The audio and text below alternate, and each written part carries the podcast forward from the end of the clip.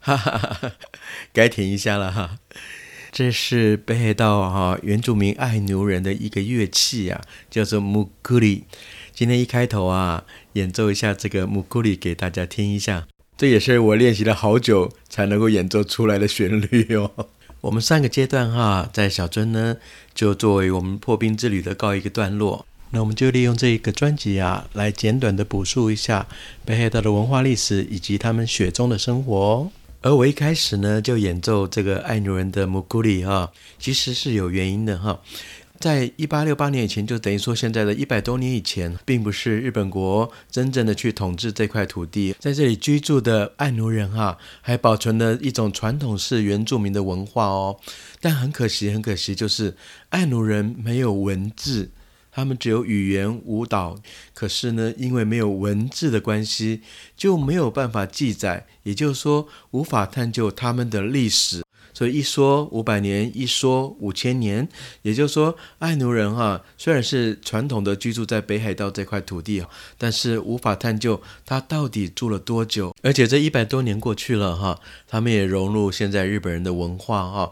到目前为止啊，大概只能在像平曲啦、阿寒啦这几个地方哈，才能依稀可见当时爱奴文化的延续哦。但是小林要讲一个很有趣的事情，就是刚才我演奏那个乐器叫做木库里，您知道吗？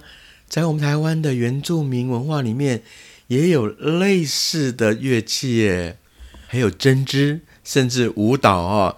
这两个遥远的原住民文化，居然好多相似之处啊！可是古代没有飞机啊，裸坐船。也真的是十万八千里啊，在这原住民文化当中啊，何以如此相近啊？其实真的不可思议啊！而一八六九年以后呢，这个明治天皇啊，就把这虾夷地啊正式改为北海道三个字啊，好开拓，然后派了北海道开拓使，就是全面西化论，在这块土地哈。请了很多外国的学者专家哈来共同治理北海道，所以说今天的北海道啊，它跟原本的本州四国九州的日本文化啊，其实有很多很多的差异性。就像札幌市区里面两个历史性的建筑，一个叫做石祭台，一个叫做旧道厅。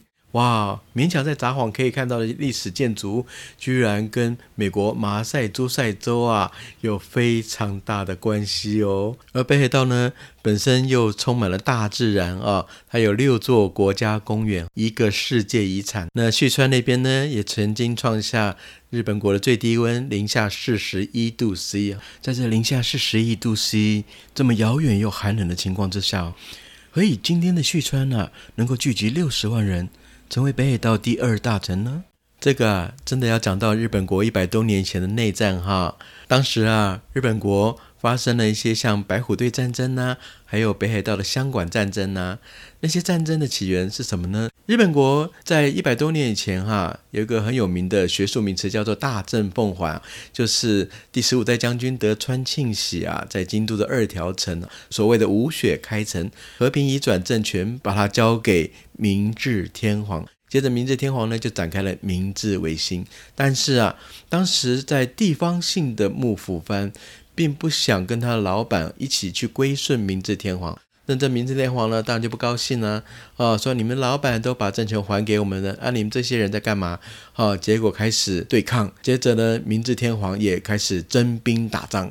可是明治天皇接受的是欧美的船坚炮利，旧的这幕府藩当然就不敌新的明治新政府军喽。在这些内战平定之后呢？刚好在一八六九年，哈，明治天皇要开始治理北海道，就派了当时被他征收来那些阿兵哥，也跟他们说：“你们去北海道，去帮我开垦那一块美丽的土地吧。”这就是旭川啊，这么样的冰天雪地，这么样的寒冷啊，却依然居住了六十几万人口的主要原因哦。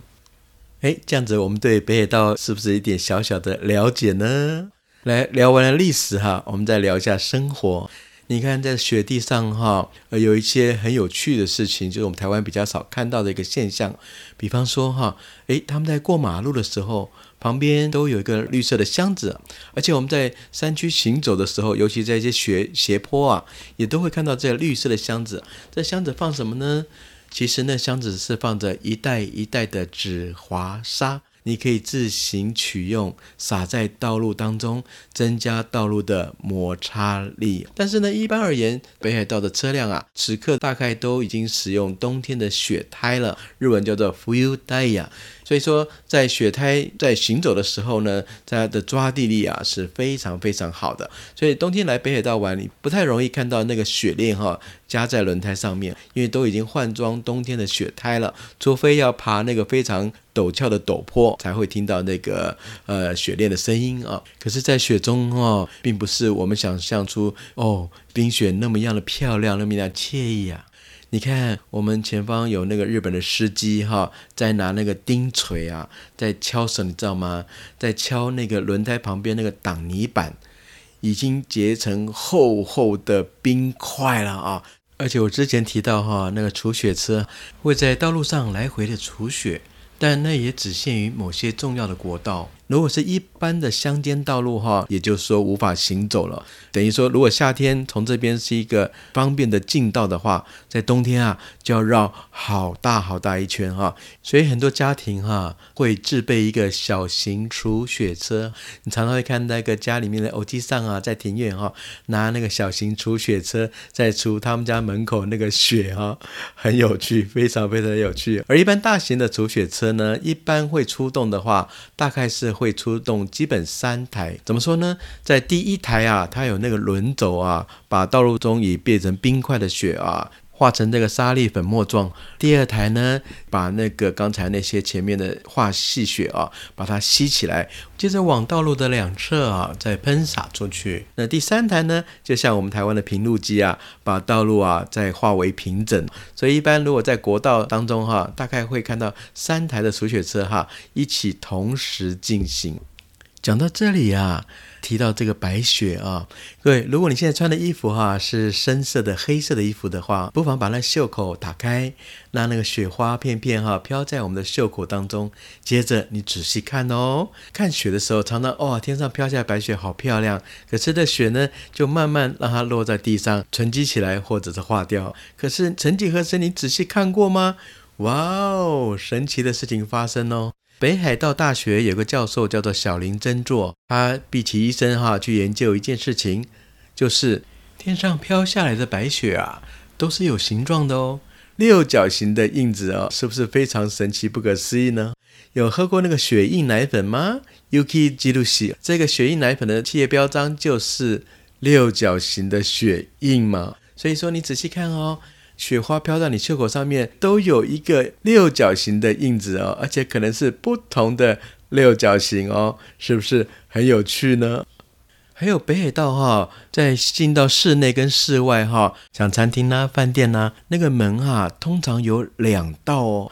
也就是说，我们台湾可能出了大门就一道门就出去了哈，在北海道第一道门从室内出来的第一道门哈，打开以后，外面还有第二道门。当您第二道门哈一打开的时候，那个寒气啊，还有风雪啊，就立刻会飘送进来啊。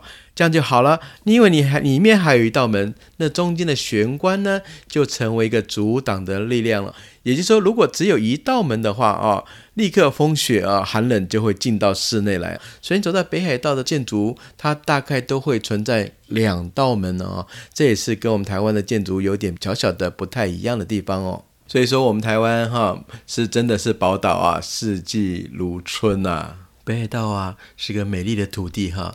而且呢，四季皆完全不同的风景。相对的，我们将来呢，会在不同的季节再带各位回到北海道来哦。那接下来呢，小林哥可能会带大家前往日本国土的南方九州，请赶快订阅并分享你的亲朋好友哦。我们下一趟旅程即将展开，小林哥要带大家前往日本四大岛屿的最南端。我们来一趟九州之旅，咻吧车，就让我们出发吧。